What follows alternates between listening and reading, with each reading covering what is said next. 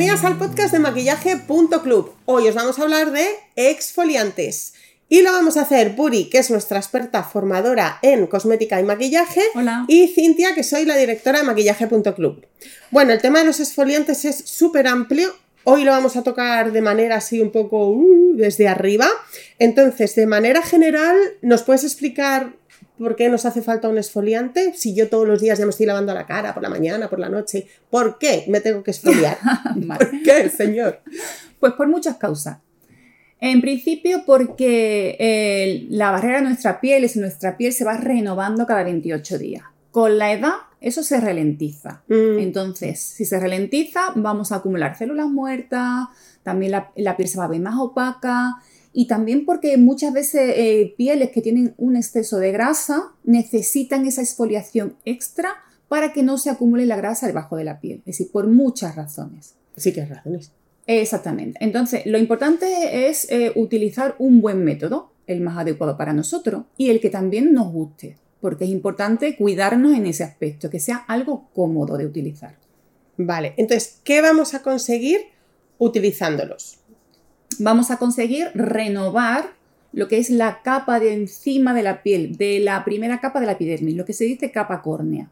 Vamos a renovar esa capa, la vamos a volver eh, más hidratada, la vamos a volver más sana, porque a medida que la- las células crecen, date cuenta que si quitamos la primera capa de piel, lo que hacen las células en la parte basal es crear más células para cubrir, ¿me entiendes?, las capas que hemos quitado nosotros.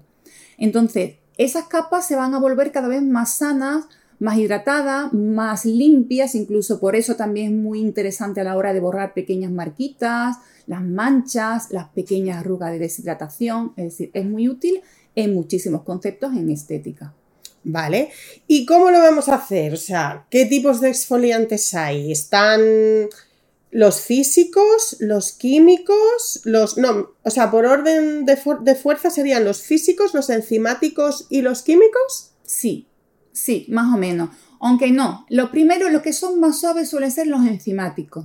Ah, Y más los- suave el enzimático que el físico. Sí, depende Vale. también cómo lo hacemos. Ahora ya vamos a hablar del tema, digamos, un poquito más y nos vamos a centrar en cómo lo vamos a hacer, porque el físico, que es aquel que tiene micropartículas, que es el que va a arrastrar las células muertas de una manera, digamos, como lijando la piel, Sí, ¿vale? También podemos hacerlo más suave o más fuerte, depende de cómo lo apliquemos. Es decir, si lo aplicamos de una manera con un masaje enérgico, vamos a llegar a retirar más ah, capa de piel.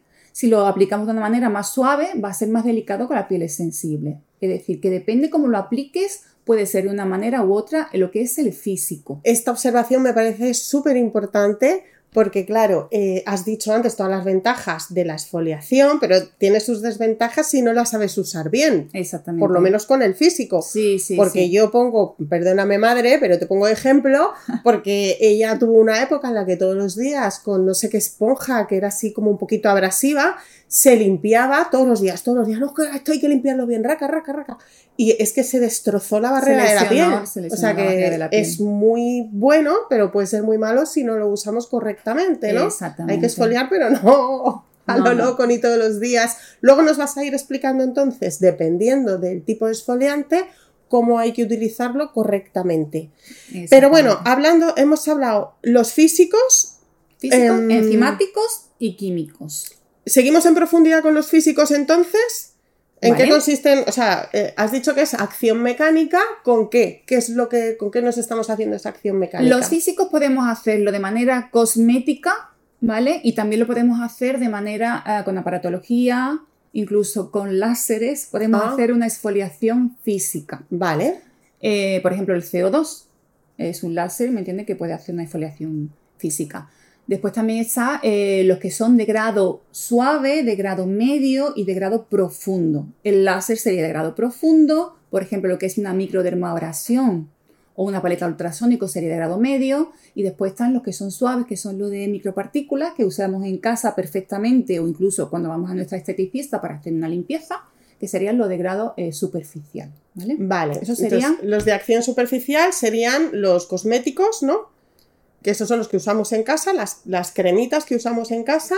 Y esos que, suelen llevarse? ¿Con qué se suelen hacer? ¿no? Porque se suelen hacer pues con, muchísimos, tanto naturales como digamos no tan naturales. Incluso hay algunos que llevan microplásticos que por supuesto Eso ya se van los días contados, pero... Exactamente. Lo que van a hacer son micropartículas, pues aceite de yoyoba, que va como endurecido para que arrastre de una manera suave la piel, sales, antiguamente se hacía con azúcar, eh, tenemos, mm, yo que sé, lo que son cáscaras de, por ejemplo, de frutos secos, tenemos cáscaras de, frutos normales, es decir, que hay una amplia variedad de, de micropartículas que se suelen, digamos, mezclar con lo que es un emoliente, con es un lubricante que lo que hace simplemente es hacer que sea fácil el deslizamiento sobre la piel, ¿vale? Para que nosotros podamos retirar el exceso de células muertas. Pero entonces las partículas estas exfoliantes que muchas veces se sacan de cáscara de nuez o de almendra o lo que sea así machacadas, que a veces son como que mm, rasgan un poquito,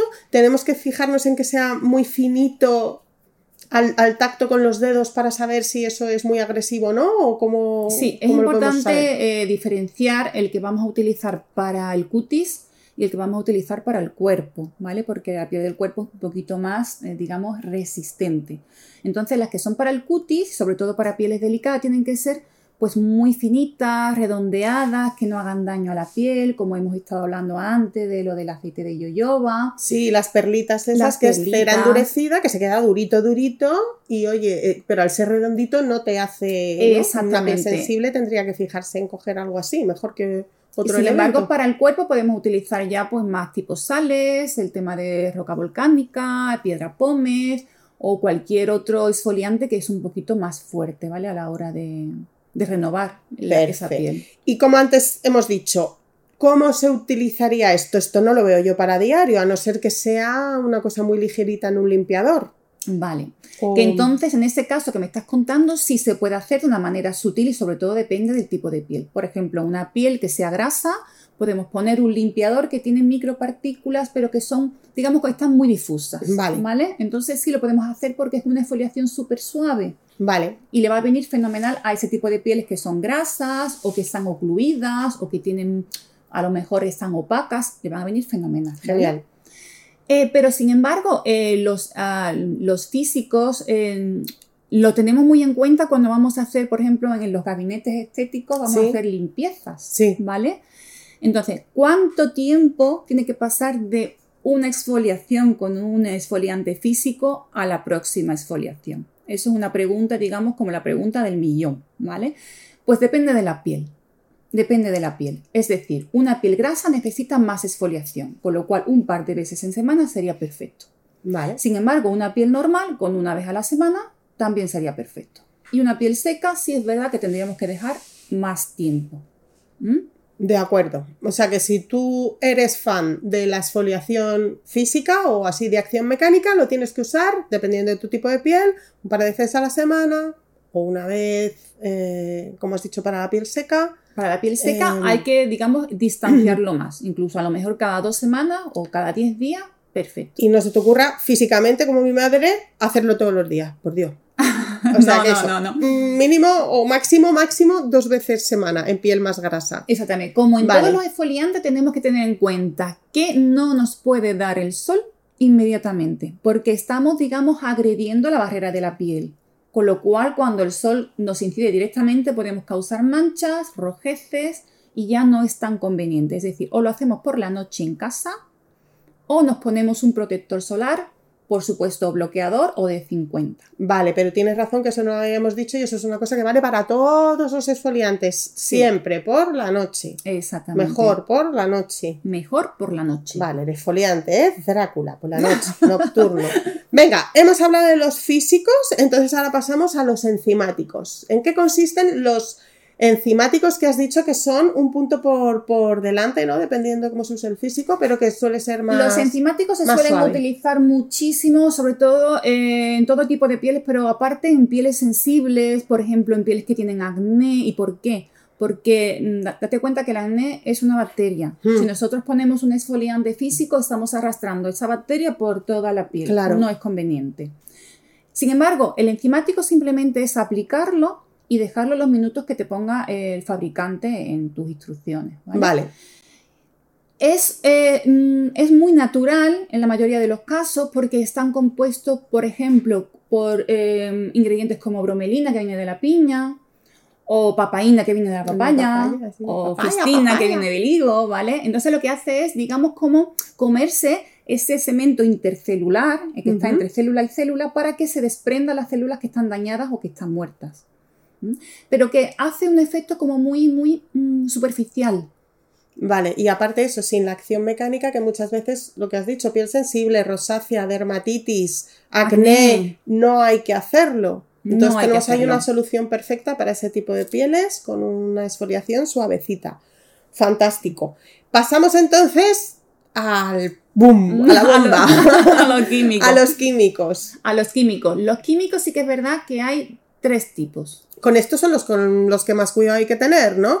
Aquí hay unos que están diseñados para poder usarlos en casa y ya a más mm, fortaleza, no sé cómo decirlo, esos ya los tenemos que usar en centros específicos, ¿no? Estéticos o incluso médicos, dependiendo Sí, del porcentaje. Del porcentaje. Pero los que usamos en casita, Pues eh, también es verdad que el químico, como hemos dicho antes, quizás sea el más fuerte, pero porque es el más que tiene más penetrabilidad. vale. Es decir, que el que tenemos que tener muchísimo cuidado con el sol, no podemos, digamos, fiarnos de él en el sentido de que depende del tipo de piel, podemos ser más reactivos o menos reactivos a este tipo de componentes, pero de manera natural, en lo que es la cosmética de hoy en día, son bastante seguros, ¿vale? Sobre todo la que está utilizada o la- lo que se ha pensado para casa. Vale.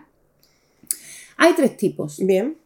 Uno sería eh, los alfa hidroxiácidos, otro serían los beta hidroxiácidos y otro que es ahora, digamos, como que están poniéndose de moda, que es lo- los polihidroxiácidos, ¿vale? Los alfa hidroxiácidos generalmente son los que eh, tienen más penetrabilidad, la molécula es más pequeña, es decir, que va a llegar a más capa de piel hacia adentro y va a hacer que la piel se renueve. Y es muy interesante porque es para todo tipo de pieles menos para las que son excesivamente reactivas, evidentemente. Bueno, también hay ahí grados, ¿no? Hay unos más fuertes y otros más suavecitos. Supongo que eso, el glicólico es el Por más ejemplo, fuerte, el el láctico no es tan fuerte, entonces una piel sensible puede. Vale. El O hay veces que los mezclan todos, es que esto es. Pero que está muy bien, porque Sí. cada uno tiene una función algo diferente y se complementan. Un ácido glicólico viene muy bien para las manchas, las arrugas, incluso con el tiempo te da incluso más hidratación. Tiene una penetrabilidad bestial. Es decir, que incluso se hacen formulaciones para que el principio active penetre más en la piel. Vale. Es decir, que se disuelve en agua y penetra muchísimo más en la piel. Y después está el láctico, que es muy suavito, ¿vale? Y que podemos poner pues, prácticamente en casi todo tipo de piel y además es hidratante. El fíptico trata también lo que son las manchas, es más blanqueante. Es decir, que hay mucho tipo de, de hidroxiácido que es muy interesante. Y generalmente para un buen producto, pues si los mezclamos, pues mejor que mejor. Sí, como la mascarilla de milla, que mezcla además los alfa con los beta y de los alfas, que yo creo mete todos. El, el málico, el mandélico, el láctico, el glicólico, mete ahí un poquito de cada cosa. Vale. Vale. Los beta hidroxiácidos Sí, son especialmente pensados para las pieles que sean actísicas porque utilizan, digamos, ese ácido para exfoliar la parte, eh, digamos, más exterior. No penetra tanto, tiene la molécula, digamos, mayor que el alfa hidroxiácido, no penetra tanto y es muy interesante también, digamos, como para quitar el exceso de grasa de las pieles grasas, evidentemente. o sea que este la piel seca se lo puede saltar un poco más. Sí, sí, quizás sí, porque es un poquito más mm, secante. Vale, es más secante. Está el ácido salicílico, que es el, eh, el ácido por excelencia para este tipo de pieles. que ese es fantástico porque ese es como una cuchara, ¿no? Se te abre el poro, te hace así, te saca toda la suciedad para afuera y dice, ala, Y te regula lo que es el exceso de grasa. Es muy interesante, no solamente para las pieles grasas, sino para las pieles con milium. ¿Vale? Porque vamos, digamos, destaponando ese poro que está cerrado y vamos abriendo esos canales para que salga la grasa hacia el exterior. Vale. Y el último que sería los polihidroxiácidos que has dicho. Esos son los últimos. Es como los alfa hidroxiácidos, pero tiene la molécula mayor, es un poquito más suave y es menos, un poquito menos natural. ¿Vale? pero bueno, prácticamente eh, tanto los, polihidro- los polihidroxiácidos como los alfa hidroxiácidos eh, tienen prácticamente las mismas funciones. Es decir, arrugas, manchas, falta de luminosidad. Vale. ¿Cómo utilizamos el químico? Pues muy fácil. Una vez a la semana. Es muy fácil. Depende de la piel. Exactamente, depende de la piel, ¿vale?